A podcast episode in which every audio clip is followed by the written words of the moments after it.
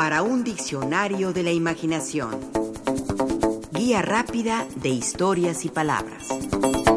Nadador.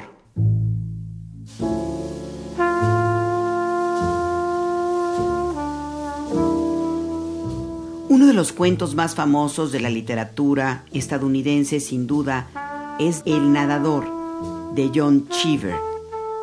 Ocurre un domingo de verano en un suburbio estadounidense de Los Ángeles. Es un día muy caluroso y muchos de sus habitantes beben algún martini o daiquiri junto a sus albercas. Su protagonista, Neri, ha estado nadando en la piscina de unos amigos, los Western Hazy. Narra John Cheever. Había estado nadando y ahora respiraba estertorosa profundamente como si pudiese absorber con sus pulmones los componentes de ese momento, el calor del sol, la intensidad de su propio placer. Parecía que todo confluía hacia el interior de su pecho. Su propia casa se levantaba en Bullet Park, unos 13 kilómetros hacia el sur, donde sus cuatro hermosas hijas seguramente ya habían almorzado y quizá ahora jugaban a tenis. Entonces se le ocurrió que dirigiéndose hacia el suroeste, podía llegar a su casa por el agua. Así es, al protagonista se le ocurre una loca idea, la de llegar hasta su casa a unos 13 kilómetros de distancia, nadando una a otra por las piscinas de quien encontrara en su camino. Al protagonista del nadador le parece ver una hilera de piscinas por las que puede nadar como si se tratara de un río urbano, un curso de agua. Así, dispuesto a cumplir con su objetivo, se zambulló en la primera alberca. Es un hombre que sentía un inexplicable desprecio hacia los hombres que no se arrojaban a la piscina. Usó una brazada corta, respirando con cada movimiento del brazo o cada cuatro brazadas y contando en un rincón muy lejano de la mente el 1, 2, 1, 2 de la patada nerviosa.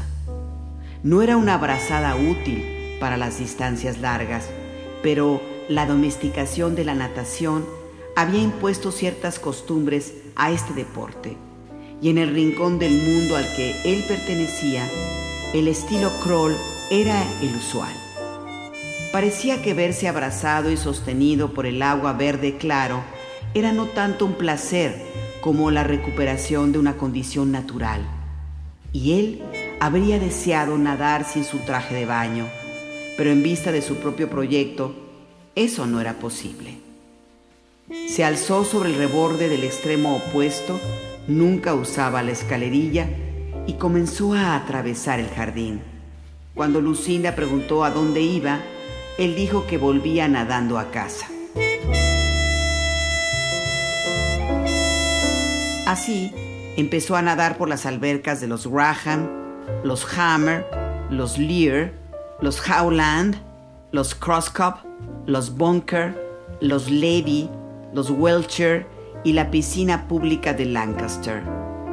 Después estaban las piscinas de los Halloran, los Sachs, los Bis Wanger, de Shirley Adams, los Gil Martin y los Clyde.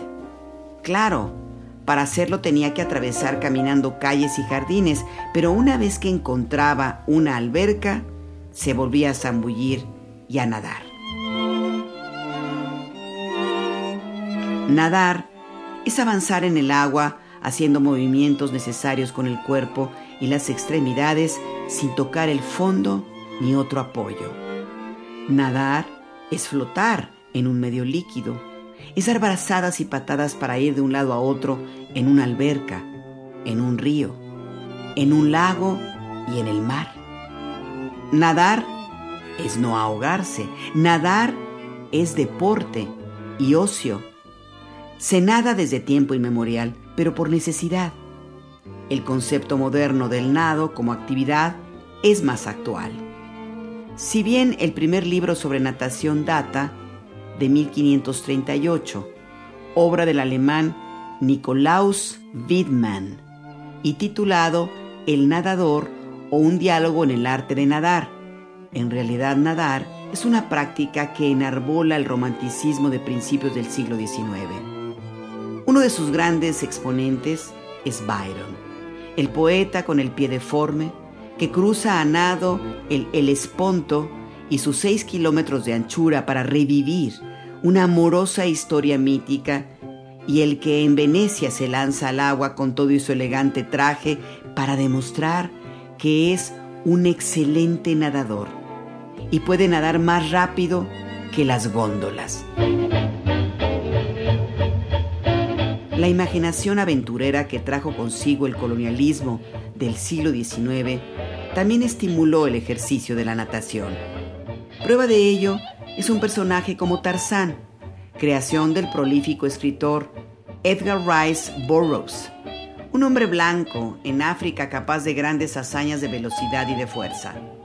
Baste recordar que en el cine fue encarnado por Johnny Weissmuller, destacado campeón olímpico de natación, y con el carisma suficiente para convertirse, como hombre mono, en uno de los grandes mitos de la cinematografía.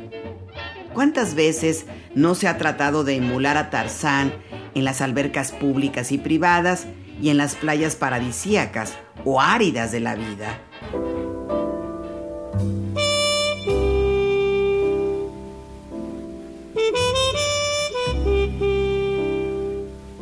En el cuento de John Cheever, Neddy, el nadador protagonista, continúa su periplo por las piscinas del vecindario nada en una, nada en otra.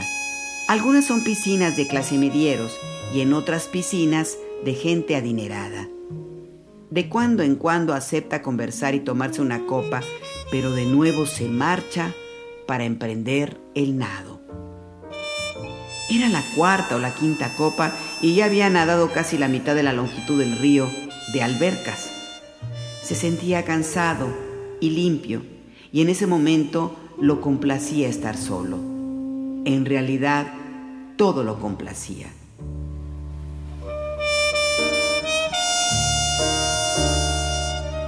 No le contamos el cuento completo para no espolear su final, pero la idea es dejarlo con ganas de leerlo.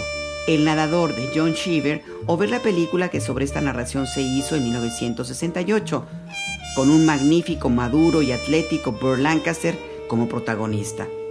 O dejarlo con la intención de nadar y nadar como una buena forma de ver pasar el tiempo y la vida.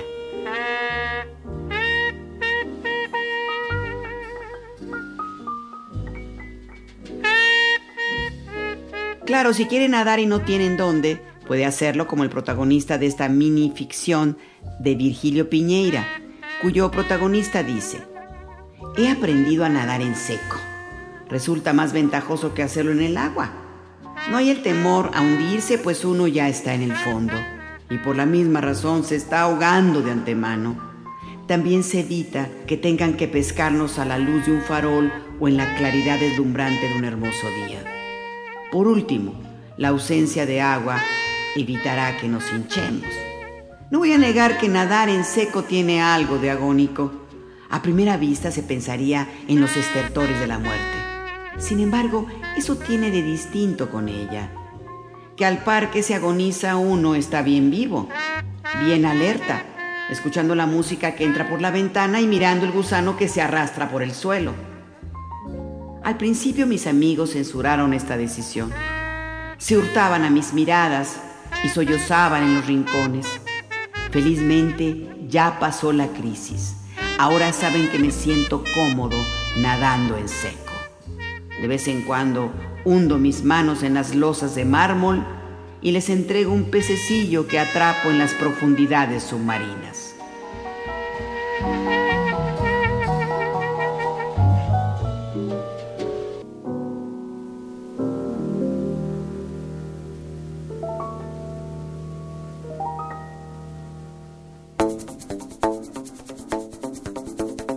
Participamos en este programa Juan Ramírez, Rafael Méndez, María Eugenia Pulido, Mauricio Carrera y Pilar Muñoz.